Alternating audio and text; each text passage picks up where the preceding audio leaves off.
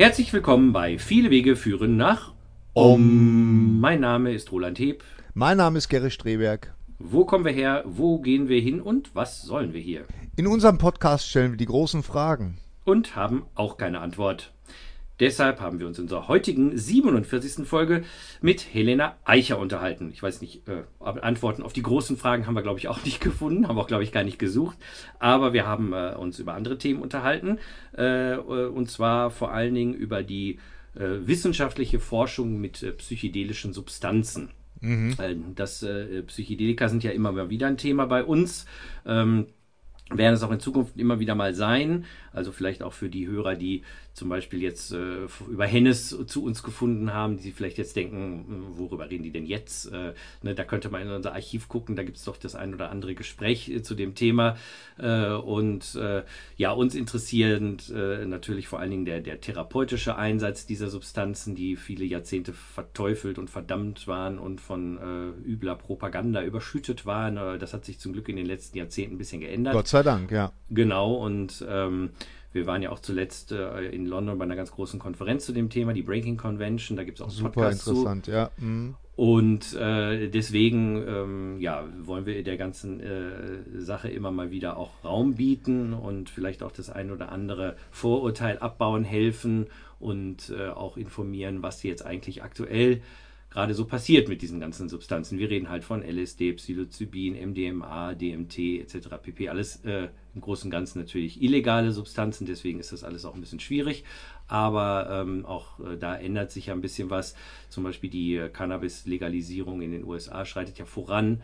Ich habe jetzt gehört, Uruguay ist, glaube ich, das erste Land, was Cannabis komplett auch, also als Land komplett äh, legalisiert ah, okay, hat, wenn okay. ich, mich, wenn ich jetzt nicht ganz falsch. Ja, aber, aber äh, oder was will, die, Uganda? will die, will die Trump-Regierung will die Trump-Regierung da nicht wieder zurückrudern oder so? Gibt es da nicht wieder? Ja, ach ja, gut, Herr äh, Jeff Sessions ist immer so ein bisschen äh, äh, dabei, ne? aber ich sag mal, die Trump-Regierung, also bis ihr das hier hört, äh, manchmal weiß ich nicht mal äh, zwischen unserer Aufnahme und der äh, Ausstrahlung, wobei das ist ja heute nur ein Tag, aber wer weiß, ob es die überhaupt noch gibt, weißt du, also ich glaube irgendwie, ich nehme das alles nicht so richtig ernst. Ich glaube, diese ganze äh, Legalisierungsbewegung in den USA, die kann eigentlich gar nicht mehr gestoppt werden, weil die läuft ja auch auf äh, staatlichen Level, also ähm, wie heißt das, ähm, bundesstaatlichem Level. Genau. und, genau. Hat, und, und äh, natürlich könnte äh, die, die äh,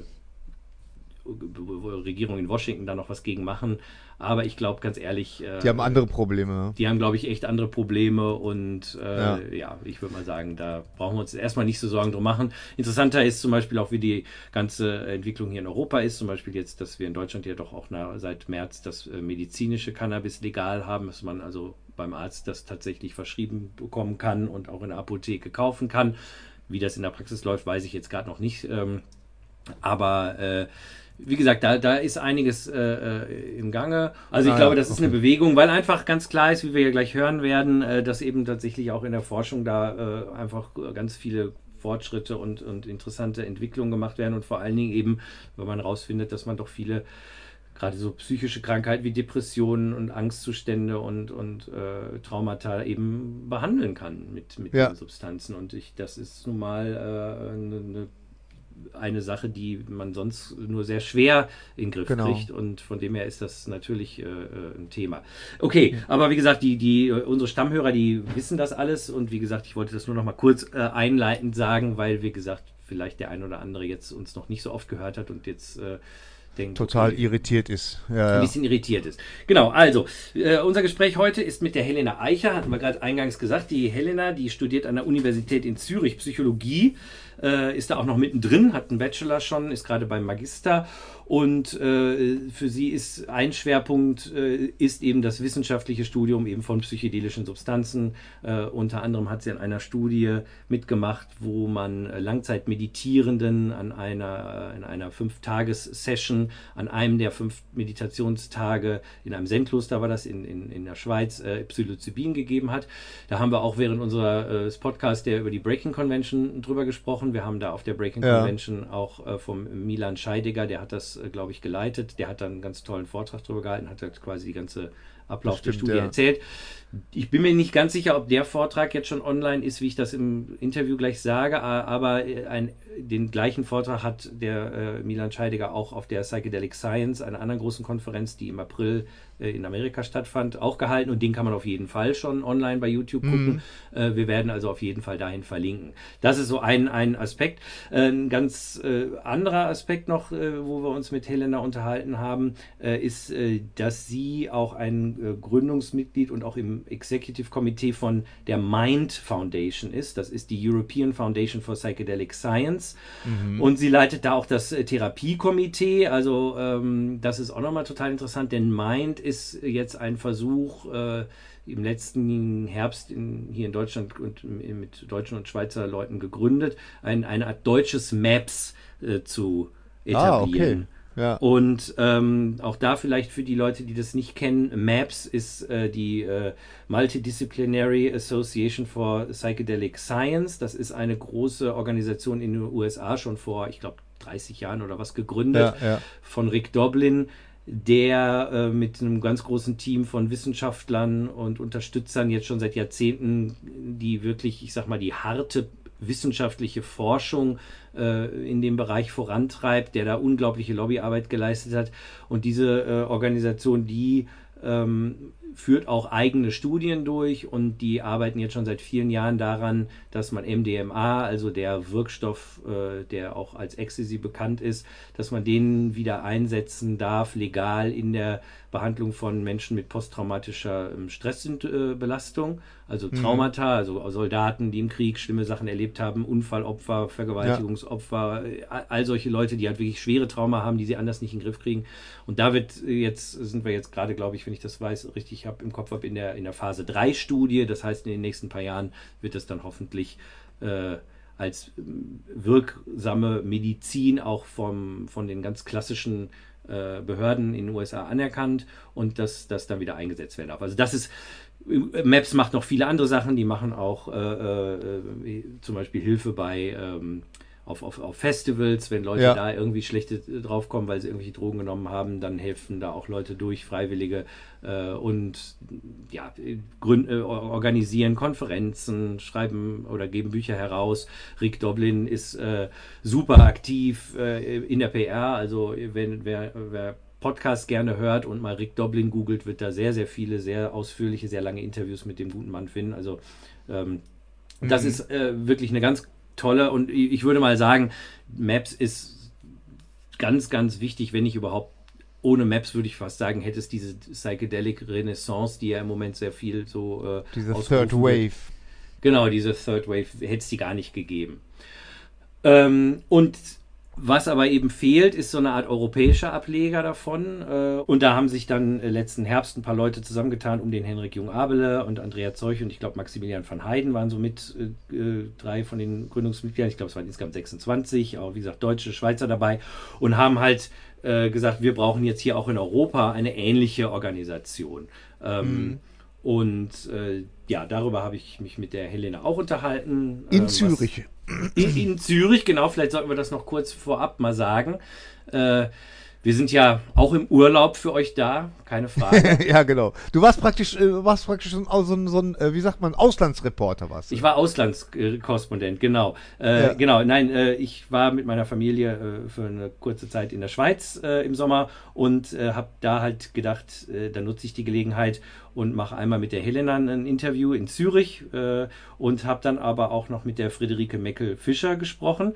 Äh, das ist ein ganz anderes Interview, das also nee, eben nicht ganz anders, geht halt auch ums gleiche Thema. Die Friederike Meckel-Fischer ist eine der Koryphäen äh, in der äh, psychedelischen oder psycholytischen Psychotherapie. Und äh, mit der, der habe ich auch ein ganz langes Gespräch geführt, das es in, den, in ein paar Wochen auch hier bei uns als Podcast natürlich geben wird. Mhm. Ähm, ja, und deswegen ist Gary bei diesem Interview ausnahmsweise mal nicht dabei, also bei diesen beiden Interviews, aber eben heute jetzt auch bei dem Interview mit Helena. Ähm, ja, weil ich da eben alleine war in der Schweiz. Ja. Ganz alleine, ohne Gary. Ach ja, komm.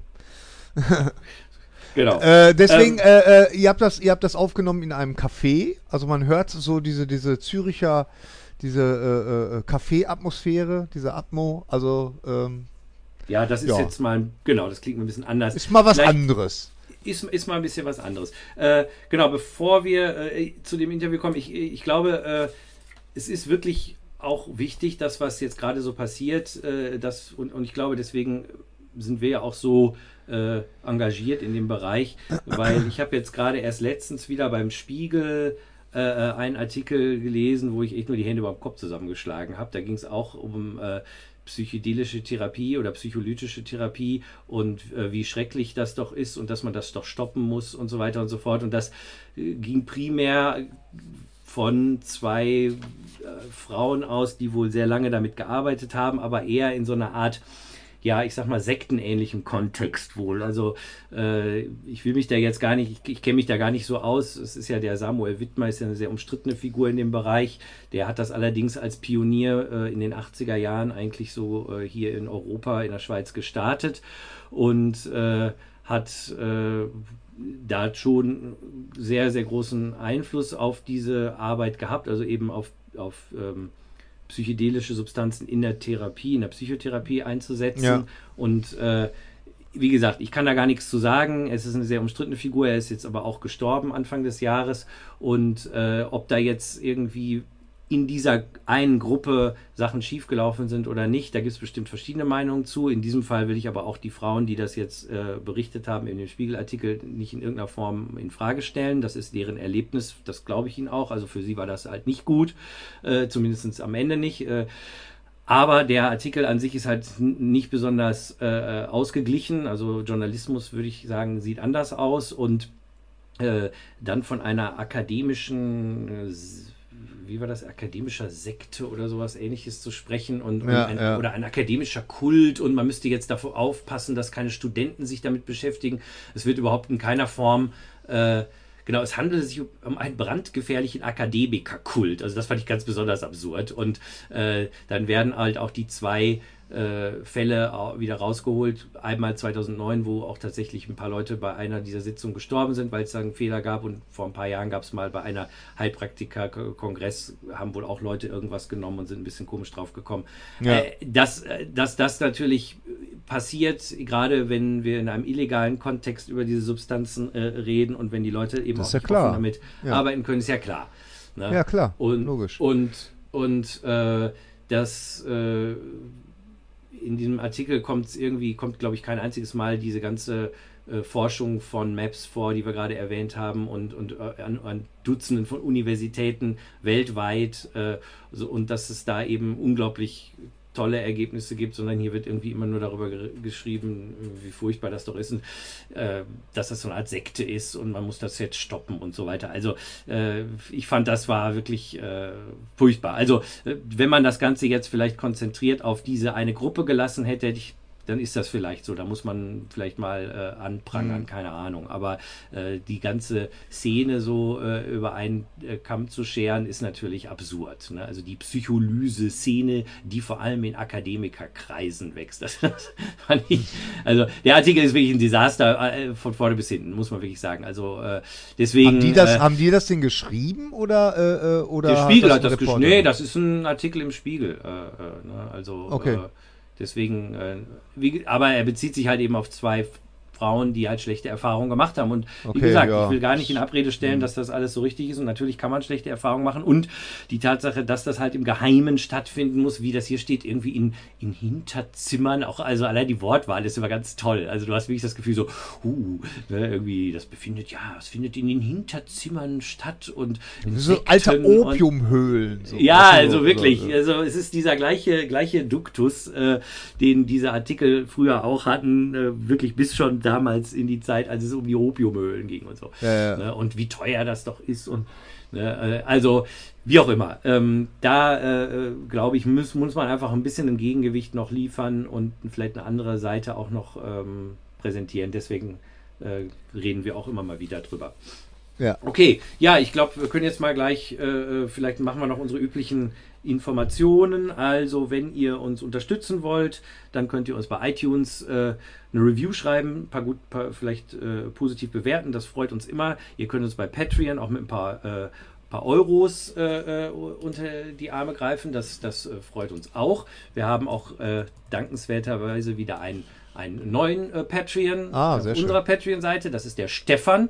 Ähm, der hat nur seinen Vornamen hier geschrieben. Ich habe versucht, mit ihm Kontakt aufzunehmen. Ich denke mal, das ist okay, wenn wir das so sagen. Äh, ist ja nur der Vorname. Stefans gibt es viele. Der Richtige weiß, wer gemeint ist. Vielen, vielen Dank für deine Unterstützung. Hilft uns total.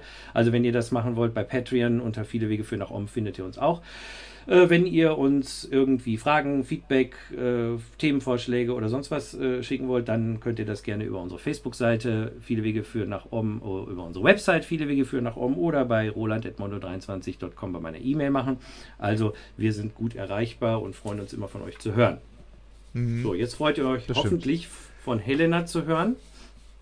Genau, Ähm, vielleicht, vielleicht sollte man sich einen kleinen Kaffee dazustellen, weißt du, dann hat man wirklich so das Gefühl, man ist so in Zürich an Genau. einem heißen Sommertag. Oh ja, sehr Ja. heiß. Ja, ja.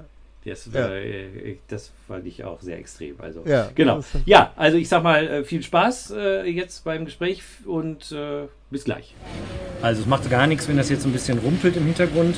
Wir sind halt in einem Café hier, dann müsst ihr jetzt durch, liebe Hörer. Äh, aber es wird bestimmt ein interessantes Gespräch, von dem her. Das denke ich äh, auch. Genau. Genau. Nee. Ich sitze nämlich hier in Zürich. Im, wie heißt das hier? Co-op World oder so ähnlich? Ne? Nee, äh, In einem Café ja, über den Dächern von Zürich. Richtig, genau. Mit schönem Blick auf die Dächer. Es ist super heiß hier, aber hier ist klimatisiert. Und ich sitze hier mit der Helena Eicher. Und äh, Helena ist eine Forscherin im Bereich der Psychedelik, in der Psychologie. Das stimmt. Das Ist das so halbwegs richtig? Du kannst mir gleich mal genau den, den richtigen, ganz korrekten Begriff vielleicht nennen. Also Was- im Grunde genommen bin ich immer noch Masterstudentin, ähm, arbeite aber in verschiedenen Projekten, die auch bereits über Studium hinausgehen, auch am Psychologischen Institut und habe da so verschiedene Dinge, die ich am Laufen habe. Das Psychologische Institut hier in Zürich, das ist doch der Franz Vollenweider, der das leitet. Ist das richtig? Oder? Nein, das ist Nee, nicht richtig. Franz Wallenweit okay. ist Arzt ähm, und der hat eine Forschungsgruppe an der Psychiatrischen Uniklinik in Zürich. Ah. Okay. Das ist da oben beim Ballchrist. Ja. Ähm, das Psychologische Institut äh, ist in Oerlikon Mhm. und hat verschiedene Lehrstühle und an einem arbeite ich da. Arbeitet ihr auch manchmal mit den anderen zusammen? Gibt es da irgendwie Überschneidungen oder sind das ganz getrennte Gruppen? Da gibt es Überschneidungen mit dem Lutz Jenke, das, Mhm. der ist Professor für Neuropsychologie und ähm, genau, da gibt es schon Überschneidungen auch mit dessen Forschung. Aber wie ihr schon hört, äh, es geht jetzt hier wirklich um den hochwissenschaftlichen Ansatz und nicht um irgendwie, äh, ja, ich sag mal, es, da sind natürlich spirituelle Themen, sind da, kommen damit vor, wenn wir nachher hören, wenn wir ein bisschen über äh, euer Experiment mit den Zen-Buddhisten vielleicht sprechen. Äh, das fand ich total faszinierend. Haben wir auch in dem äh, Podcast über die Breaking Convention schon kurz drüber geredet. Äh, aber es ist natürlich jetzt wirklich für euch sehr wichtig, das Ganze auf eine wissenschaftlich fundierte Grundlage zu stellen, damit das Ganze vielleicht auch Akzeptanz und Anwendung finden kann und äh, Leuten helfen kann. Genau, das ist bestimmt ein Grund, die Akzeptanz der Brückenschläge in der Gesellschaft. Ähm, aber es ist auch eine Herangehensweise, selbst einen Schritt zurück zu machen, versuchen, seine eigenen Paradigmen oder Weltanschauungen in Frage zu stellen und ein Phänomen aus verschiedenen Perspektiven anzuschauen. Wie bist du denn dazu gekommen, erstmal überhaupt, du hast dann Psychologie, studierst du noch, wenn du sagst, Genau. immer. Das heißt, das ist dein Studium, Psychologie. Richtig. Genau. Und wie bist du dazu gekommen, das zu studieren und nicht irgendwas anderes? Also, Ich glaube, das kam aus einem Interesse an verschiedenen Verhaltens- und Erlebensweisen bei mir selber und bei anderen.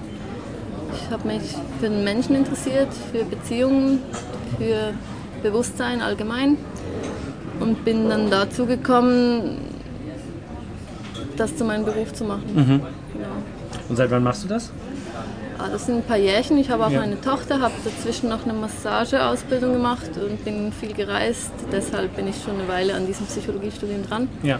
Habe vor zwei Jahren, mein, nee, vor einem Jahr meinen Bachelor abgeschlossen. Für den Bachelor habe ich schon etwa fünf, sechs Jahre gebraucht. Und jetzt Master geht ein bisschen schneller voran, auch weil ich das Gefühl habe, Fuß zu fassen und die Dinge machen zu können, die mir wirklich Spaß machen. Und äh, wie bist du dann zum Thema Psychedelika gekommen, innerhalb des, Psychothera des Psychologiestudiums? Weil das ist jetzt, ich weiß ja nicht, ob das so, äh, ich, ich weiß nicht, an vielen Unis wird das glaube ich nicht gemacht, oder? Ist das inzwischen, hat sich das verbreitet oder? Also tatsächlich hatten wir bereits im Bachelor ein Seminar, wo wir uns mit persönlicher, moralischer und intellektueller Exzellenz auseinandergesetzt haben im Rahmen von positiver Psychologie. Mhm. Das ist so ein bisschen zu meinem Background geworden. Äh, und da haben wir im Rahmen von Transzendenz auch über Albert Hoffmann und LSD geredet. Also es hat einen Platz, zumindest in Zürich oder bei uns in der Schweiz. Ja, genau. genau. Das ist vielleicht, wenn ich das so sage, das ist vielleicht, weil ich in meinem Kopf natürlich als Deutscher denke ich mehr an Deutschland und ich glaube, da ist das nicht so weit verbreitet, aber da kannst du mich auch korrigieren gerne. Äh, aber hier in der Schweiz ist es natürlich Tradition so ein bisschen, klar durch Albert Hoffmann. Äh, ganz kurz, du hast gerade gesagt, positive Psychologie. Kannst du mal gerade kurz dazu was sagen? Weil das ist ja auch ein spannender Aspekt. Naja, die positive Psychologie ist nicht eine Richtung oder eine Disziplin, sondern mehr eine Grundlagenhaltung sozusagen, die man in verschiedenen Disziplinen in der Psychologie anwenden kann. Und die Idee dahinter ist, den Fokus ein bisschen vom Pathologischen mhm. weg in Richtung Null Plus, in Richtung Flourishing, Flow, was macht das Leben lebenswert, ähm, Charakterstärken, Tugenden in diese Richtung ein bisschen mehr zu blicken, als Ergänzung zum Pathologischen. Nicht als Ersatz, sondern als eine weitere Perspektive. Genau. Ja, weil das ist ja, glaube ich, für die allermeisten Leute man denkt immer sofort eben an das Pathologische. Also jemand hat irgendein Problem und das will er mit einem Psychologen oder einer Psychologin lösen, aber dass man theoretisch auch gucken kann, was macht Menschen was kann das Gefühl verbessern? Also was ein gutes Gefühl noch verbessern oder was kann den, den, den Ist-Zustand, der vielleicht gar nicht negativ oder neurotisch oder krank ist, irgendwie verbessern? Ist ja auch ein total spannender Aspekt. Also das kommt, glaube ich, nicht so oft vor, deshalb habe ich nochmal nachgehakt. Ja, ich denke, das ist nicht zu trennen von der Entwicklung mit dem Psychedelika, mit dem humanistischen Menschenbild. Das kam alles so ein bisschen zeitgleich. Ich denke, das ist kein Zufall. Äh, mit Psychedelika können wir auch als gesunde Menschen äh, möglicherweise persönlichkeitsentwickelnde Erfahrungen machen, Flow-Erfahrungen, Flourishing. Wir können unserem Leben einen neuen Sinn geben oder eine Bedeutung. Äh, wir engagieren uns, sind vielleicht eher empathisch oder haben ein Verständnis für ein holistischeres Weltbild, eine Nature-Relatedness. Genau, Kreativität. Das ist, genau, das ist leider in der Forschung, sage ich mal, noch nicht ganz so viel, oder? Ich habe das Gefühl, wenn ich so gucke, äh, auch was Maps macht und so, es geht natürlich primär im Moment darum, erstmal, äh, was weiß ich, Menschen mit posttraumatischer Belastungsstörung zu helfen oder zu gucken, wie kann ich Menschen, die Angst haben vor dem Tod, weil sie todkrank sind, äh, diese Angst zu nehmen. Also im Moment ist man noch so ein bisschen auf, auf, auf dieser Ebene, was ja auch völlig okay ist. Also natürlich ist es super, Menschen zu helfen, aber es ist interessant, dass dieser Aspekt, äh, was du jetzt gerade beschrieben hast, dass das so in der Forschung, habe ich das Gefühl, aber auch da kannst du mich gerne kommentieren, äh, noch nicht so viel vorkommt oder also ich denke, gerade wenn es um Psychedelika geht, ist es auch ein strategischer Schritt oder eine strategische Entscheidung. Wir haben eine politische Landschaft, in die wir uns auch einbetten müssen, wenn wir akademische Forschung machen wollen. Äh, ganz allgemein unabhängig vom Psychedelika ist die positive Psychologie schon am Kommen. Mhm. ja, das macht wahrscheinlich Sinn, du hast recht, weil wenn ich äh, jetzt erstmal was anbieten kann in der Forschung, wo ich sage, hier, ich habe so eine Art Medikament in Anführungszeichen, was ich entwickle oder eine, eine Therapieform, dann ist es wahrscheinlich leichter auch da Genehmigungen für zu kriegen und, und, und Akzeptanz, ne? oder? Also genau. wenn ich jetzt sage, da kann ich, weil das andere ist ja auch, sagen wir mal, für viele Leute sehr fremd. Also warum muss ich empathischer werden und warum soll ich irgendwie mich besser verbinden mit anderen Menschen, die sind sowieso alle doof oder so. Also. Ja, und es geht ja um illegalisierte Substanzen und um Forschung damit zu machen, brauchen wir auch gute Gründe. Mhm. Da geht es einerseits um Grundlagenforschung, also wir wollen ein Phänomen oder eine Substanz verstehen und schauen, wie sie wirkt im Gehirn. Das ist schon eine Legitimation in der Forschung. Und darüber hinausgehend geht es schon auch darum, dass die äh, Medikamente in der Psychiatrie, dass da wenig neue Entdeckungen gemacht wird, dass es so eine Stagnation gibt. Ja, ich habe auch in letzter Zeit viel so gehört, äh, gerade was so Antidepressiva betrifft und so, dass das auch die Wirkung doch auch stark angezweifelt wird, oder beziehungsweise sehr viele Studien wohl auch gibt, die sagen, naja, mehr als ein Placebo ist da die Wirkung auch nicht. Ich weiß nicht, ist das. Das würde ich jetzt nicht unterschreiben. Ja. Ich denke, es gibt sicher Medikamente, die wirken bei bestimmten Personen. Ähm, glaube, es gibt auch unterschiedliche Persönlichkeitstypen. Es gibt bestimmt Menschen, für die ist eine Substitutionstherapie eher angesagt, die können gut damit leben, das ist deren Weltbild. Und ich würde das jetzt nicht ähm, abtun.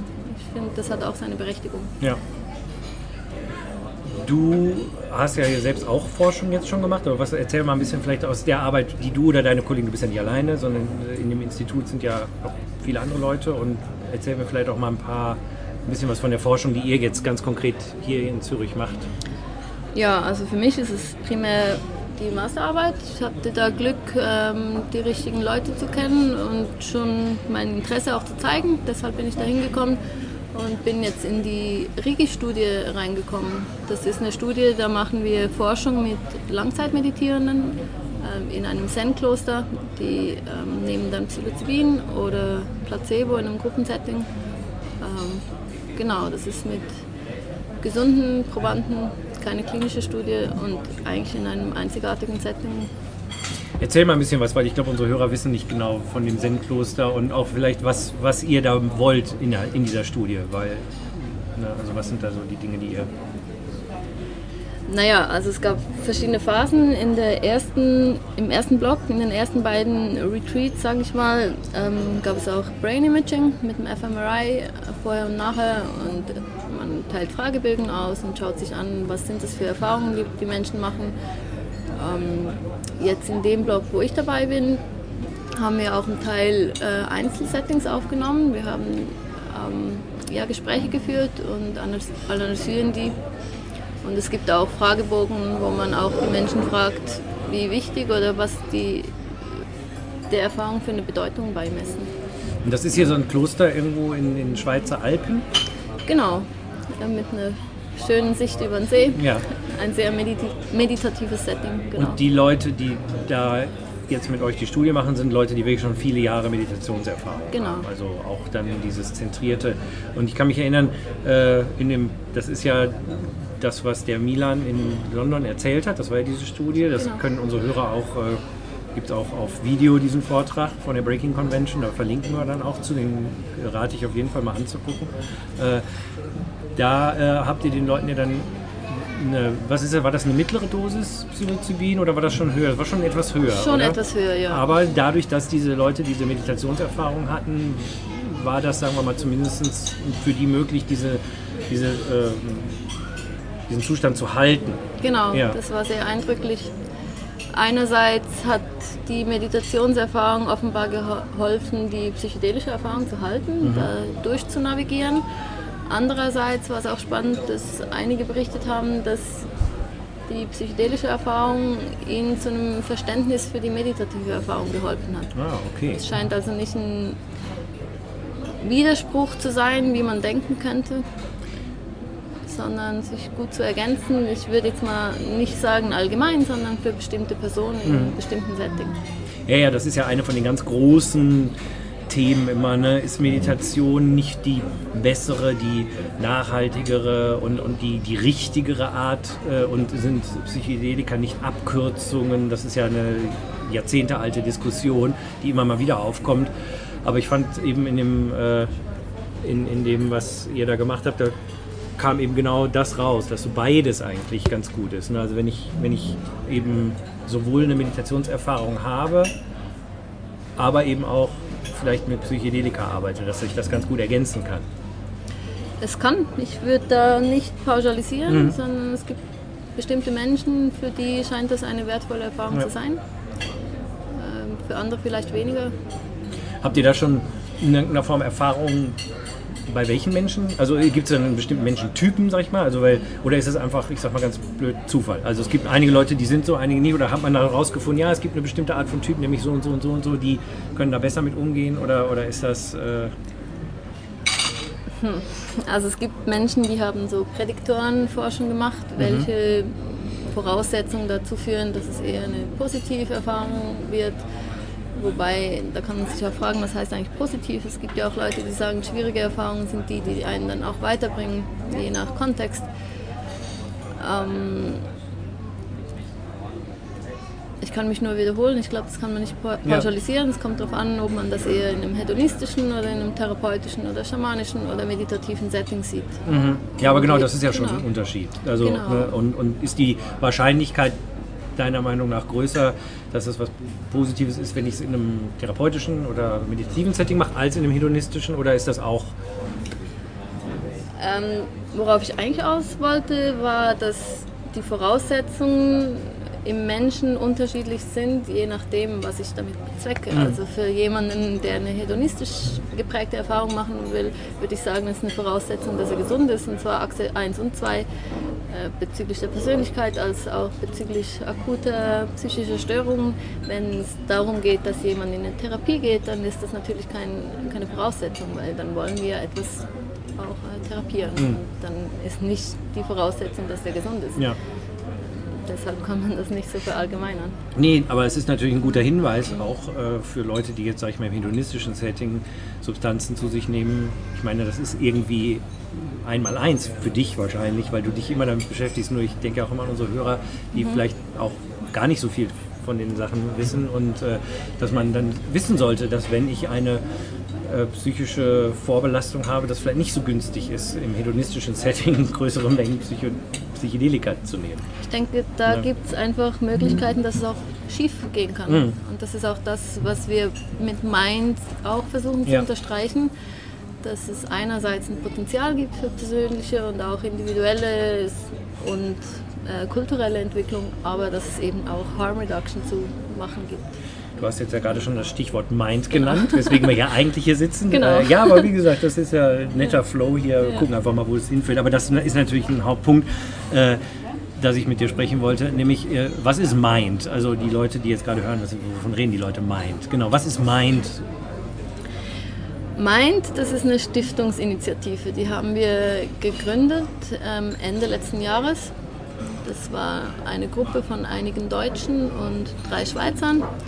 Wir sind da zusammengesessen, weil wir finden, es gibt Maps in den USA, die machen wichtige Arbeit und in, der Sch oder in Europa fehlt sowas. Ja, Und wir wollen das nicht als Konkurrenz, sondern mehr als Ergänzung, um die europäische Forschergemeinschaft so ein bisschen zu vernetzen und fundierte Forschung zu betreiben.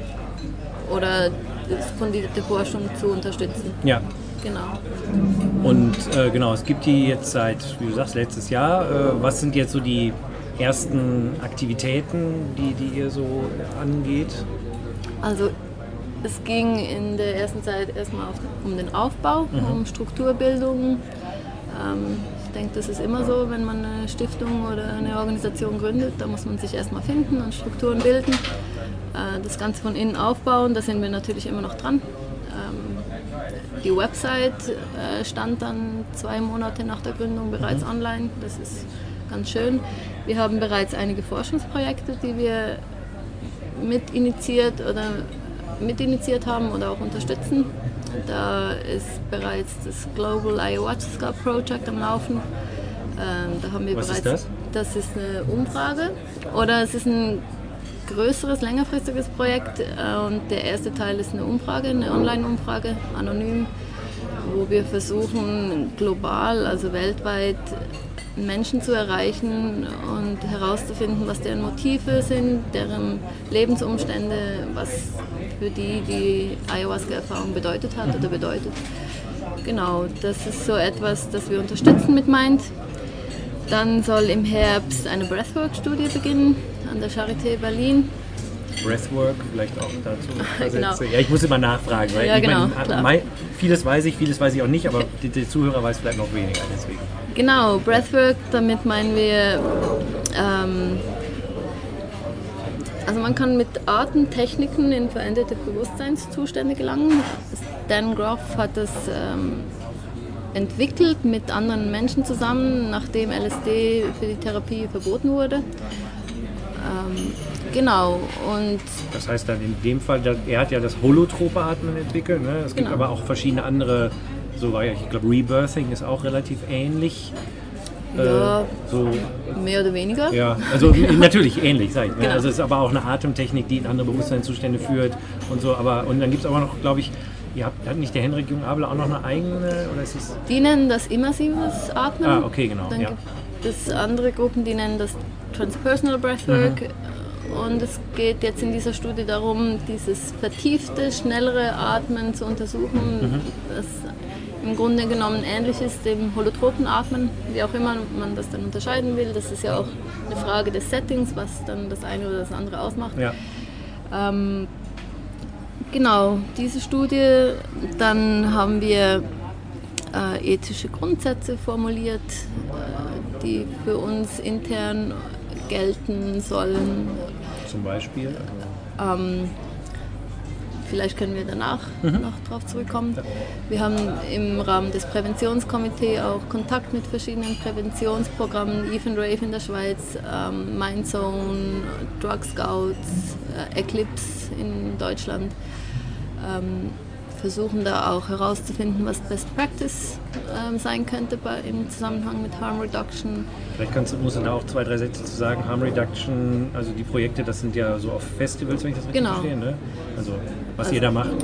Genau, also auf Festivals ähm, ist es halt so, dass Menschen ähm, Substanzen konsumieren und ähm, da gibt es Organisationen, die wertvolle Arbeit leisten, indem sie da ähm, einen Stand haben oder eine, ja, dort präsent sind und Menschen auch durch schwierige Situationen begleiten oder da sind, Aufklärung betreiben. Ähm, genau. Und Da seid ihr eben auch beteiligt dran. Mhm. wir sind gerade am Kontakte Ja. knüpfen und zu, sch- am Schauen, wie da eine Zusammenarbeit aussehen könnte. Wir haben uns zum Ziel gesetzt, praktische Angebote aufgrund von Evidenzbasierung ähm, zu lancieren. Das heißt, bevor wir etwas anbieten, praktisch, möchten wir das auch wissen- wissenschaftlich unterlegt haben. Deshalb ist der erste Einstieg in, im Sinne von Harm Reduction und Prävention eher über Kooperationsprojekte. Mhm. Weil da schon Erfahrungen auch da Genau. sind und man gewisse Settings und, und, und, und Strukturen schon aufgebaut hat. Das muss man eben das Rad neu erfinden, so ungefähr. Genau, und da können wir schauen, was können wir beitragen, wie können wir da unterstützen, können wir solche Projekte auch begleiten. Genau. Ähm, ja, dann sind wir natürlich im Members-Komitee dara- daran, äh, Mitglieder zu finden, zu treffen, ähm, Netzwerke zu bilden, auch einen wissenschaftlichen Beirat aufzubauen. Ähm, an der Drug Science Konferenz, die bald in Berlin stattfinden wird, sind wir auch ähm, präsent mit dem Track über Psychedelic Science, haben da auch einen Pre-Conference Workshop zur Integration und wir planen dann in einem Jahr eine eigene Psychedelic Science Konferenz auch in Berlin. Genau, also es sind viele Dinge am Laufen, ähm, viel am Aufbau. Was für, ihr habt ihr auch eigene Studien jetzt innerhalb von Mind, die ihr anschieben wollt oder schon angeschoben sind, weiß ich nicht. Ähm, in dem Sinn eigene Studien, die wir durchführen, gibt es noch nicht. Und unser, das ist auch nicht primär unser Ziel, sondern unser Ziel ist mehr die Vernetzung und äh, das zu unterstützen. Ja. Wir schließen nicht aus, dass wir auch eigene Studien durchführen. Ähm, momentan ist es so, dass wir eben diese Breathwork-Studie mit unterstützen ähm, und das Global Ayahuasca Project. Genau. Aber Und äh, weitere Ideen sind vorhanden, aber es geht auch immer darum, wie finanziert Mhm. man das. Ähm, genau, das ist. Weil, wie gesagt, Maps macht ja auch die eigenen Studien, wenn ich das richtig verstehe. Ne? Oder ist das auch, ja, Ja, eigene genau. Also es ist schon, ähm, die PTBS-Studien sind schon Ja, Maps-Studien. genau, ja. So, wobei es die ja auch jetzt schon seit, weiß ich nicht, 20, 30 Jahren gibt, Maps ne? oder sowas. genau, die hatten ein bisschen mehr Ja, ein bisschen. Vorsprung, ja, ja, nee, ist klar. Ja. Ja, wir sind gespannt, wie es weitergeht und optimistisch. Äh, ich denke, wir haben da viel Manpower, Herzblut und Energie reingesteckt die letzten Monate. Hm. Ja, die Website sieht fantastisch aus, werden wir auch zu verlinken, kann ich auch nur jedem empfehlen, mal drauf zu gucken, weil es, ihr habt da eine große Vision. Also das ist ja auch gut. Also ne, dann die jetzt zu füllen ist natürlich die Arbeit, aber es ist ja schon mal toll zu sehen, wie viel Gedanken ihr euch gemacht habt, in alle Details zu gehen. Also, Ja, genau. Es ist eine große Vision gleichzeitig besteht auch die Herausforderung darin, was ich vorhin angesprochen hatte, wissenschaftlich einen Schritt zurück zu machen und versuchen, die Dinge auch objektiv zu betrachten. Und zur Vision gehört eben auch, dass man sich der Risiken bewusst wird und nicht, ähm, ich sage jetzt mal, blind, optimistisch, euphorisch nach vorne schreitet und Dinge in die Welt setzt, die einem vielleicht am Herzen liegen, ohne ähm, andere Perspektiven auch mit zu berücksichtigen. Das ist ein guter, gutes Stichwort, weil äh, ich sag mal so die letzten paar Jahre, wo das Thema jetzt Psychedelik in der Medizin, in der Forschung ja auch in den Mainstream-Medien doch immer öfter vorkommt. Also ich weiß nicht, die Zeit hat einen Riesenartikel, letztens Geo hat glaube ich was gemacht. Es gibt auch immer mal wieder ein Dokumentarprojekt irgendwo in irgendeinem öffentlich-rechtlichen meistens Fernsehen.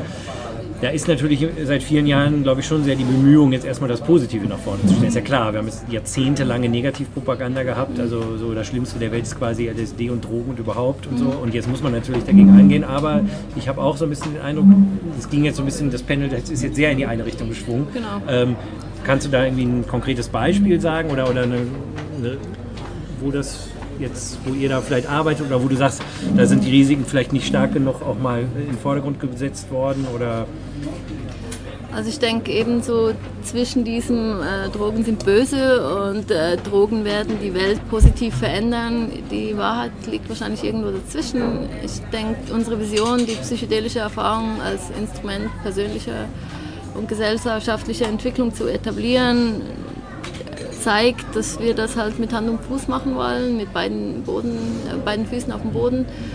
Und die Gefahren, die sehe ich auf verschiedenen Ebenen. Das ist einerseits beim persönlich-psychologischen, das kann im sozialen Umfeld sein, es kann, können medizinische, körperliche Dinge sein, auch sozialpsychologische Phänomene, gesellschaftliche. Ich denke, wie die Potenziale können wir auch die Gefahren oder die Risiken ähm, auf verschiedenen Ebenen finden. Wie groß ist denn da der Anteil der Illegalität der ganzen Substanzen? Also ich denke mal, das ist ja, ne, wenn die Dinger jetzt, sag ich mal, in der Apotheke, äh, wenn ich da jetzt kaufen könnte, äh, ich, und da ich hätte gerne eine Schachtel MDMA, dann hätte ich zumindest wahrscheinlich eine gute Substanz und nicht irgendein Zeug, wo ich nicht weiß, was es ist. Oder ist das nur ein kleiner Teil? Also die Vision, die du gerade geschildert hast, äh, Ja, die die teile die ich nicht. ja, ist gut, ja. Genau. Ähm, ich denke, die Illegalisierung ist ein Teil des Problems, weil sie verhindert, dass wir offen über die Substanzen und die Erfahrungen reden können. Es verhindert, dass wir Präventionen machen können, die die Dinge beim Namen nennt. Ähm, und es kriminali- kriminalisiert natürlich Menschen, das ist ein Teil des Problems. Ja. Ähm, man kann es weniger kontrollieren, Leute sind vielleicht auch schambehaftet, Therapeuten wissen nicht, womit sie es zu tun haben. Ich glaube, die Illegal- Illegalisierung ähm, ist ein Teil des Problems. Gleichzeitig sehe ich die Lösung nicht darin, alles zu entkriminalisieren und frei verkäuflich in der Apotheke oder im, am Kiosk anzubieten. Was würdest du denn sagen, wäre ein guter Mittelweg zwischen jetzt der, dem Jetzt-Zustand, also Das ist eine gute Frage. Also ich glaube, ein erster Schritt ist die Forschung.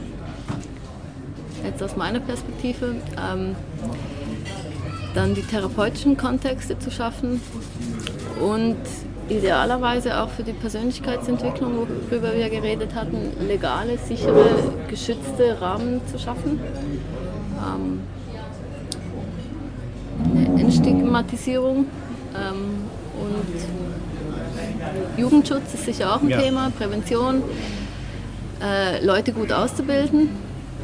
Also psychedelische Erfahrungen, die können auch, wie wir auch schon besprochen hatten, schwierig werden. Das braucht Leute, die wissen, wie man damit umgeht, ohne allzu viele Guru-Allüren. Äh, ja, ich denke, äh, Schulung, Lehre, Ja. die Dinge beim Namen zu nennen.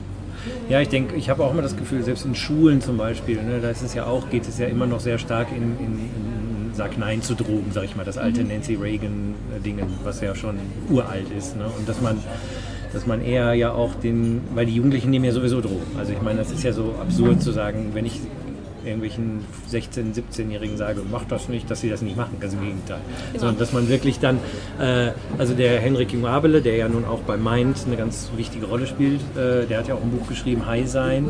Äh, da hat er ja auf eine sehr gute Art, das finde ich, äh, bearbeitet. Also da, da wird ja jede Substanz völlig stressfrei erklärt und auch die Pro- und Kontra-Elemente und so. Und ich glaube, das ist ein guter Ansatz. Ich, ist das auch was, wo ihr auch irgendwie tätig sein wollen würdet? Also ich sag mal, dass man an, an das Curriculum an Schulen irgendwie mit beeinflusst in irgendeiner Form oder dass man sowas wie anbietet wie Workshops an Schulen zum Ja, Beispiel? das ist durchaus denkbar. Im Rahmen vom äh, Präventionskomitee haben wir das schon angedacht, Prävention und Education. Das muss halt alles auch noch aufgebaut werden. die Pre-Conference-Workshops, also an der Drug Science haben wir einen Workshop, der geht schon mal in die Richtung, der richtet sich an Ärzte und Psychologen. Ähm, und es geht darum, ähm, dass wir der Tatsache ins Auge schauen müssen, dass es Menschen gibt, die psychedelische Erfahrungen machen und teilweise sind das auch schwierige Erfahrungen und solche Leute kommen dann zu dir in Therapie ähm, und wie gehe ich damit um? Ja. Äh, genau. Genau, habe ich gesehen, da machst du auch mit, ne? Das ist bei, dieser, bei diesem Pre-Conference-Workshop, ist das? Dieses, Genau. äh, was habe ich mir aufgeschrieben? Der psychotherapeutische Umgang mit veränderten überlesen. Wach, genau. Genau. genau das, das ist das Thema. Vielleicht sagen wir mal gerade kurz den Hörern drei Sätze zur, zur Drug Science, weil das haben wir jetzt gerade dreimal so erwähnt. Ach so. Äh, wann die stattfindet, wo die stattfindet und was da passiert. Äh, Die findet Anfang September an der Charité Berlin statt. Ähm, Im Gegensatz zu der Konferenz in einem Jahr ist die ein bisschen breiter, was die Drugs angeht. Also viel auch Harm Reduction, Politics, ähm, auch so Sachen wie Langzeitschäden. Also es ist ein bisschen weniger ähm, fokussiert auf Psychedelic Science. Wir haben da zwar einen Track und auch ähm, spannende Referenten, aber es ist so ein bisschen breiter Ja. gefasst. Und, genau. Da kann man auch, glaube ich, noch, kann man auch Tickets kaufen? Ja, Wahrscheinlich. klar. Ne? Also wenn jemand Natürlich. Interesse hat, wir verlinken dazu äh, und dann könnt ihr mal gucken, vielleicht interessiert euch das ja dahin zu gehen. Genau, und dann nächstes Jahr plant ihr die eigentliche Psychedelic Science Konferenz. Genau, auch in Berlin. Das ist das so eine Art Spin-off von der Psychedelic Science in Amerika. Hat das irgendwie miteinander zu tun? Oder heißt das zufällig so? Ich meine, ist jetzt kein Name, der geschützt ist. Ich Das frage ist nur ja gerade. nicht- Nein, nein, ich, frage nur gerade, ob der irgendwie eine Connection ist, weil man den gleichen Namen. Ich würde sagen, das ist ein Arbeitstitel, äh, die kriegt dann auch einen Namen. Mhm. Ja. Aber Psychedelic Science ist ja nicht, ja, wie du sagst, nicht ein geschützter Ja. Name, sondern ein Science-Gebiet. Ist das denn mit der Entheoscience verbunden oder ist das, sind das getrennte Konferenzen? Das sind zwei unterschiedliche Okay. Konferenzen. Die Entheoscience geht ja ein bisschen mehr in Richtung Kultur. Mhm.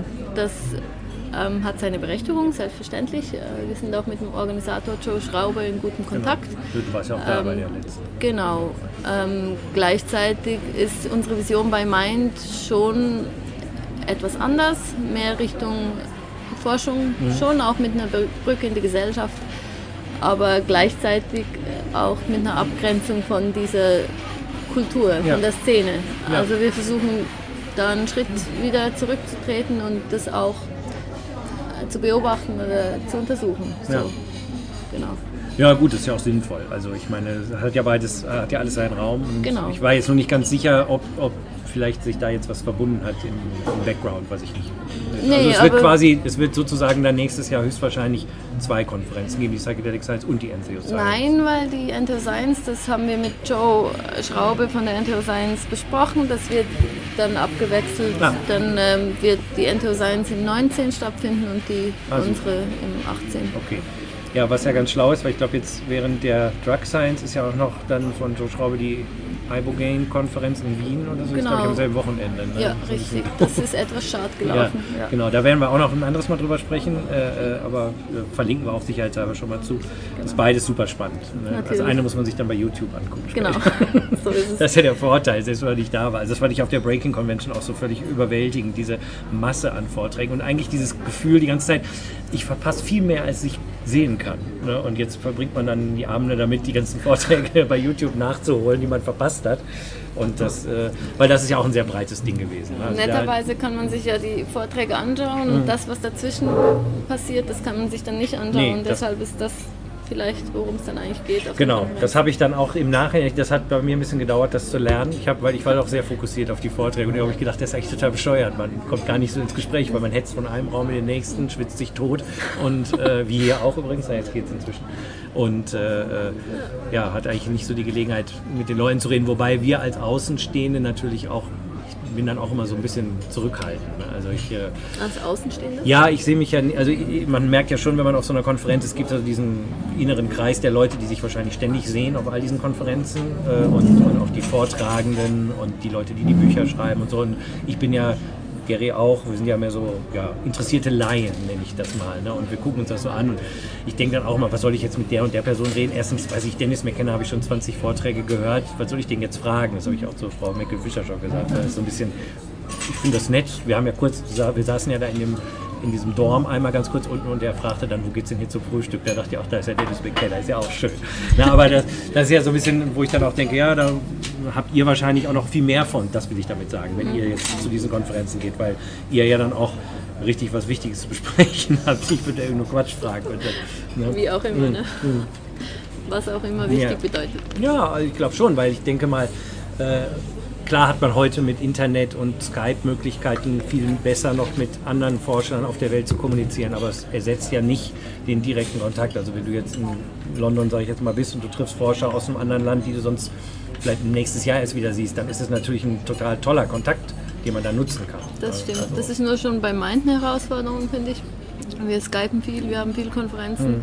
Gleichzeitig ist es schon auch wertvoll, ab und zu mal nach Berlin zu reisen oder Besuch aus Berlin hier in Zürich zu haben. Weil Face-to-Face dann schon nochmal anders Es ist was anderes. Also äh, ich, ich, ich, in meinem normalen Tag, Dayjob bin ich ja Drehbuchautor und schreibe mit Kollegen zusammen und wir sind auch verteilt auf Berlin, Köln, Dortmund und wir benutzen total viel Skype. Aber es ist trotzdem immer noch ein Unterschied. Wenn wir dann mal doch uns alle im selben Raum hinsetzen den ganzen Tag und, und entwickeln, dann, dann ist das schon, kommt mehr bei raus. Ja, auch fürs Teambuilding, Ja. die Kreativität fließt ein bisschen Ja. anders. ja, und gerade jetzt in eurem Fall bei Mind, ihr seid ja auch noch in der Anfangsphase. Also ich meine, jetzt mit meinen Kollegen arbeite ich seit 20 Jahren zusammen, das ist ein bisschen eingespielter, aber wenn man sich noch nicht so, also ihr kennt euch wahrscheinlich schon länger, aber wenn man jetzt gemeinsam ein, ein Projekt erschafft oder so, ne, dann will man, glaube ich, schon zusammen sein auch. Ja, und da gibt es ja natürlich auch Reibungsfläche Hm. und Diskussionsbedarf und so. Genau, sehr spannend. Ja. Das heißt, ihr, ihr, ihr macht ja auch so öffentliche Treffen in Berlin, ne, wenn ich das richtig Genau, die. Meetups, da kann man uns kennenlernen. Äh, wir Zürcher sind da natürlich nicht jedes Mal dabei. Klar. Äh, ist sicher eine spannende Gelegenheit, äh, sich Mind mal anzuschauen. Genau, da könnte auch auf der Website dann werden die Termine ja bekannt gegeben. Genau, und sicher mal den Newsletter abonnieren oder am besten gleich Mitglied werden. Ja, genau, das äh, habe ich jetzt auch gemacht, weil ich denke halt, das ist wichtig, das äh, zu unterstützen, weil ich meine, es kostet ja auch Geld, leider, bei all dem ganzen idealistischen und Forschung und so, das muss ja alles bezahlt werden. Und gerade wenn wir von Forschung mit psychedelischen Hm. Substanzen reden, dann reden wir von größeren Beträgen. Ich fand das so krass, äh, als ich diese Geschichte gelesen hatte bei Maps, wo, wie die jetzt das äh, MDMA beschaffen mussten für ihre letzte Forschungsreihe, weil sie eigentlich immer noch, wie war das so, ich glaube 950 Gramm von dem Kilo, was mal vor 30 Jahren oder 20 Jahren jemand produziert hat, da rumliegen hatten, aber weil irgendein Element nicht irgendwie nachvollziehbar war für die Studie musste das jetzt nochmal neu, musste ein neues Kilo gemacht werden und das kostete gleich was 400.000 Dollar oder Ja, sowas. gut möglich. Ja, das sind die. Beträge. Genau. Ja. Ja, und das ist ja auch, es macht ja auch Sinn, dass man die Dinge kontrolliert. äh, Auf jeden wie Fall. Wie wurde die Substanz Klar, produziert? Das ist sind total schon- wichtig, verstehe ich. äh, Ist ja. Ja. nicht ein Bonbon. Aber ich frage mich trotzdem, warum kostet das so? Ist das, ist, also, ja, ist das so teuer? Ich weiß gar nicht, ich, ich kenne mich gar nicht aus. Ich habe mich wirklich gefragt, weil ja, war das David Nichols hatte die erste, äh, oder, oder war es, nee, ist auch egal, wer es gemacht hat, aber ich glaube, das war ja viel, viel billiger. Das, was die damals gemacht hatten, vor 20 Jahren, hat ja einen Bruchteil gekostet. Also da, allein der Prozess kann ja nicht so teuer sein. Nee, also das Teure daran sind die Regulatorien, die Menschen, die die Papiere erstellen und die Mhm. Ja. Unterschriften geben und die Dinge untersuchen. Und also das ist äh, genau unsere Kultur, die dazu führt, Ja. dass wir alles kontrollieren, was auch Ja. Sinn macht, finde ich, in dem Bereich. Aber das kostet natürlich dann die, das Personal. Das heißt, sammelt ihr ähnlich wie Maps auch Geld? Wenn für, Im Moment seid ihr ja noch, wie du gerade gesagt hast, in der Anfangsphase und seid ihr eher Teil oder einer Studie, aber sammelt ihr auch in einer gewissen Form dann Geld für Studien schon Ja, jetzt? klar, oder? das ist jetzt auch schon so. Also wir haben auch schon Geld erhalten, die dann direkt weitergeflossen ist in die Breathwork-Studie. Naja, Ähm, selbstverständlich sind wir, sind wir immer froh um Geld, ob das jetzt für den Aufbau der Organisation ist oder auch wenn jemand sagt, ich möchte ein konkretes Projekt unterstützen oder lancieren oder ich habe da Ideen oder ich habe da Geld, dass ich für das oder das ähm, einsetzen möchte, dann sind wir natürlich froh. ja, ja, natürlich, klar. Also der, wenn, falls wir Millionäre haben als Hörer, dann wendet euch mal an mein. Ich fand das so interessant, wie dieser Dr. Bronner, dieser, dieser, der hat doch irgendwie 5 Millionen Dollar gegeben, Maps, ne? Dr. Bronner ist ja so eine Seifenfirma in Amerika. Ich finde das immer lustig. Kennst du die? Äh, ja, genau. Wo immer ganz viel draufsteht. Das sind so, die, die stehen bei Freunden von uns auch gerne so rum. Da sind immer diese, ich weiß gar nicht, ich habe das immer so halb gelesen, da stehen so Lebensweisheiten, glaube ich, so drauf. Auf diesen, und, und der äh, jetzige Besitzer dieses Konzerns hat, glaube ich, Maps 5 Millionen Dollar geschenkt. Ist nett. Finde ich total nett. Also, Super. falls wir hier so einen, so einen Dr. Bronner als Zuhörer haben, bei meint, könnt ihr euer Geld lassen. Das ist auf jeden Fall. Genau, und ob das jetzt ähm, allgemein bei uns landet oder für, Hm. für spe spe spezifische Projekte, da sind wir offen. Äh, genau. Ja. Super. Ja, das heißt, äh, das nächste große Event ist dann die Drug Science, wo man euch treffen kann auch. Ne, ihr wart ja im Breaking Convention, hattet ihr auch am Stand, da haben wir uns ja kennengelernt. Und äh, dann ja die Psychedelic Science. Dazwischen ist natürlich noch ähm, der Geburtstag von der Entdeckung vom LSD nächstes Jahr im April. Macht ihr da auch was? Möglicherweise, das ist ein bisschen mehr in der Schweiz. Da gibt es einige Events, die laufen werden und wir werden mit Mind bestimmt präsent sein, aber uns dann schon eher auf die Konferenz im Herbst konzentrieren. Ja. Ja, wie ist denn das hier in der Schweiz? Wird, also, weil das ist ja interessant, dass Albert Hoffmann ja hier äh, das entdeckt hat und, und, und, und äh, wie, wie ist so hier die, der Umgang damit? Weil es ist ja genauso illegal, es ist ja genauso kriminalisiert und so, aber äh, man, ich meine, hier gibt es ja ein paar Leute, ich hatte ja auch mit der Frau Michael Fischer gesprochen, dann weiß ich von Peter Gasser und Samuel Wittmer, der ist jetzt gestorben, glaube ich. Ne? Der Genau. war ja hier in, in der Schweiz auch. Also hier scheint ein bisschen mehr. Liegt das daran oder ist das irgendwie, ist hier die Stimmung ein bisschen anders oder hast du da irgendwie eine Ahnung, warum die Schweiz da vielleicht ein bisschen offener für ist? Also ich glaube, das liegt schon auch an der Tradition und ich denke, eine wichtige Rolle hat auch Franz Vollenweider mit seiner Forschung gemacht. Der ist da gut bodenständig und Schritt für Schritt vorgegangen, die letzten, keine Ahnung wie viel, 20 Jahre oder so. Äh, hat sicher einen wichtigen Beitrag geleistet. Äh, ich, ja, die Schweiz ist halt neutral, ne? genau, ja, das ist stimmt, genau. Wir versuchen das alles neutral anzuschauen. Ja, ja. Nee, Quatsch. Also ich glaube, das sind verschiedene Faktoren, die da mitspielen. Es ist klein, übersichtlich. Ja. Hast du jetzt an der Uni noch irgendwie eine Studie oder irgendwas, wo ihr jetzt in, der- in also ihr habt ja jetzt das mit diesen, macht ihr das weiter mit den Mönchen oder mit den Zen-Leuten? Das ist ja jetzt eine, also wie ich das verstanden habe, war das ja eine abgeschlossene Studie Das jetzt. sind zwei ne? Studien jetzt. Ah, ja. Genau. Ähm, das ist gut möglich, dass wir da wieder mal hochgehen Mhm. und äh, weiter dran arbeiten. Es gibt natürlich, hat Franz immer verschiedenste Projekte am Laufen. Ähm, da gibt es jetzt auch, ähm, ja, ich denke, es gibt immer spannende Studien. Ja. Ähm, Okay, willst du, willst du noch nicht so drüber reden? die es zu verfolgen gibt. Naja, ähm, ja. Ja, okay. Ja, ja, ja ist ja gut. Wir, wir sind gespannt. Wir, wir, bleiben in Kontakt, hoffe ich. Und, Ja, äh, zum Beispiel Peter Gasser hat ja jetzt auch eine Studie angefangen ähm, mit LSD Ja, und Patienten. Das ist sicher auch spannend, das zu was, was verfolgen. äh, ist da der die, die Aufbau oder beziehungsweise was wird da genau erforscht? Das ist eine gute Frage, ich habe es gerade nicht auf dem Schirm. Geht es da um Anxiety? Ich bin gerade nicht sicher. Um, um was? Um? Anxiety? Achso, das kann sein. Ja, ja, genau. Ich meine, hätte ich auch was gelesen. Stimmt. Also Angst. Zusammen mit Liechti. Genau. Also es lauf, läuft bestimmt immer viel Spannendes. Ja, ja, genau. Ja, wir sind auf jeden Fall super gespannt. Ähm, frage mich gerade, was haben wir denn sonst noch so auf der Liste? Vielleicht was Genau. Interessantes ist, dass wir versuchen, ähm, Studien mit Ayahuasca oder DMT oder Analogen zu machen. Das ist jetzt gerade in der Startphase. Mhm. Kommt auch immer darauf an, wie die äh, Regulatorien da äh, mitspielen oder nicht. Okay. Genau, das äh, mit dem PI Milan Scheidecker, der sind bestimmt auch Studien, die dann spannend sind. Ja, ja klar. Äh, das ist auch, glaube ich, noch nicht so viel erforscht. ne? Man hat das Gefühl, MDMA, LSD, Psilocybin Westen sind so. nicht. Ja, okay. Genau. Was heißt im Westen? Also Ja, Europa, USA. ja, nee, also andere, andere Länder ja. Ja, in Brasilien gibt es ein paar Mhm. interessante Projekte, ähm, äh, auch in Spanien. Also Jordi Riba hat Mhm. viele Jahre Forschung mit Ayahuasca gemacht. Ähm, da gibt es vieles. Ayahuasca ist wahrscheinlich ein bisschen schwieriger, oder? Weil äh, so dosierungstechnisch oder so frage ich mich immer. Weil ich meine, bei MDMA kann ich genau sagen, so und so viel Milligramm und dann ist das MDMA. Da. Und bei Ayahuasca ist auch oft so, ja, muss ich ja mal gucken, wie viel DMT ist denn da drin und wie funktioniert dies und das und tun die Leute tun ja auch noch gerne mal was anderes noch mit rein Genau. oder so. ne? Also ich glaube, es kommt auf den Kontext drauf. In, in Brasilien hat es ja einen legitimen Platz in der Gesellschaft. Da kann man einfacher Studien machen. Ähm, man kann die Substanzen natürlich auch untersuchen, was da drin ist. Äh, da gibt es spannende Papers Ja. über alles Mögliche. Also Ayahuasca ist schon ziemlich auf dem Schirm in der äh, akademischen Forschung.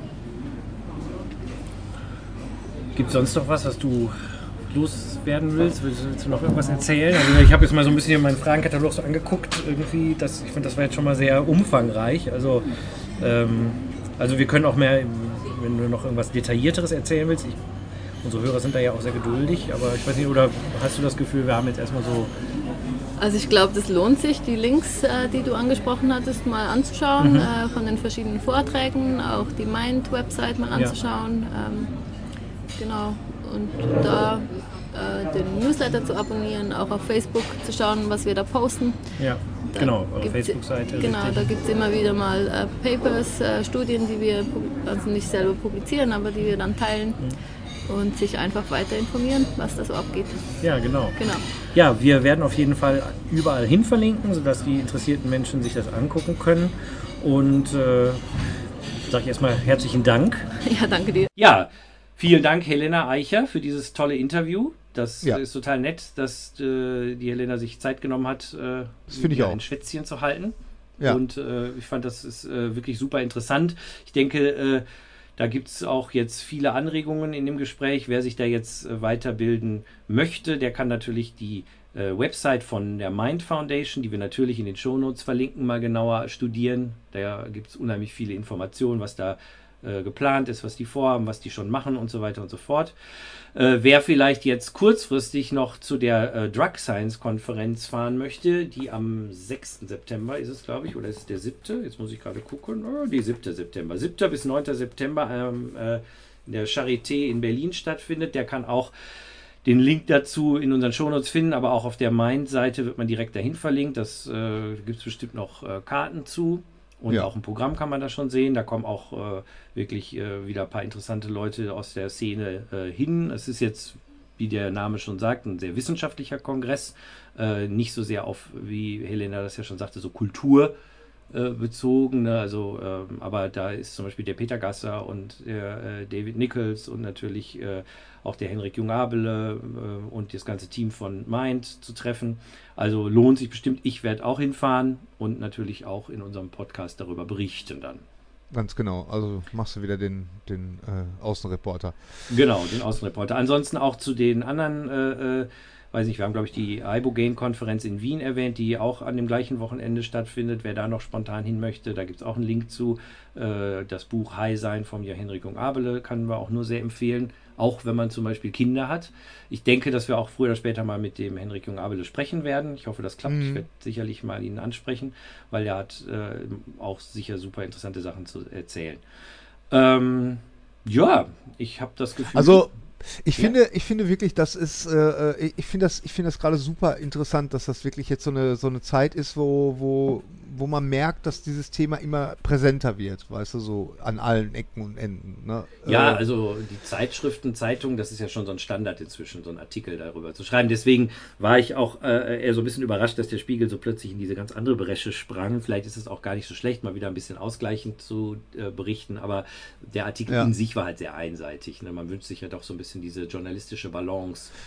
Das ist ja normal ja, das, der Fall. Das, das Problem ist halt immer, dass die Leute immer denken, es geht nur immer darum, high zu sein oder so, ne? So der, der Wirklichkeit zu entfliehen, aber dass mhm. es auch darum geht, diese, diese Sachen, die man dann, ähm, diese Substanzen einzusetzen, um halt das, das, das Leben, äh, äh die Existenz, in, in, der man steckt, äh, besser zu machen. Ne? Das ist ja, das ist ja eigentlich das Hauptziel bei diesen ganzen Sachen. Ne? Ja, genau. Ne, es, es, geht eben nicht jetzt um das, wie, wie das in den Fachkreisen heißt, den hedonistischen Gebrauch. Aber da haben wir ja auch schon ganz oft drüber gesprochen. Da wollen genau. wir jetzt, glaube ich, auch die Standardhörer äh, nicht so sehr langweilen. Wir empfehlen allen Leuten, die uns noch nicht so oft gehört haben, einfach mal in unser Archiv zu gucken. Da sind super interessante äh, Folgen eben auch zu dem Thema. Also wenn man vielleicht da noch nie sich so mit beschäftigt hat und auch eher noch so ein bisschen in diesen Gedankenwelten ist, die wir alle in der Schule gelernt haben. Äh, Drogen sind schrecklich, furchtbar und sagt na, just say no oder so. Ne? Ja, ja. Äh, und äh, das ist, wie gesagt, das ist eine sehr differenzierte äh, Sache und da muss man, natürlich gibt es auch Drogen, äh, die, wo ich auch sagen würde, just say no, äh, na, aber man kann sie halt nicht alle über einen Kamm scheren und ähm, das ist ein sehr, sehr großes Thema äh, und ja, deswegen, also ja. empfehlen wir da die Weiterbildung, unter anderem mit unserem Podcast, aber da gibt es auch viele andere und wenn man da ein bisschen googelt und sucht, wird man da viel finden. Richtig, das stimmt. Ja. Gut. Ja, dann vielen Dank, dass ihr euch Zeit genommen habt, uns zuzuhören. Ähm, wir wünschen euch eine, eine gute Zeit. Äh, sagen wie üblich, Friede sei mit euch. Alles Gute auch beruflich. Namaste. Und tschüss.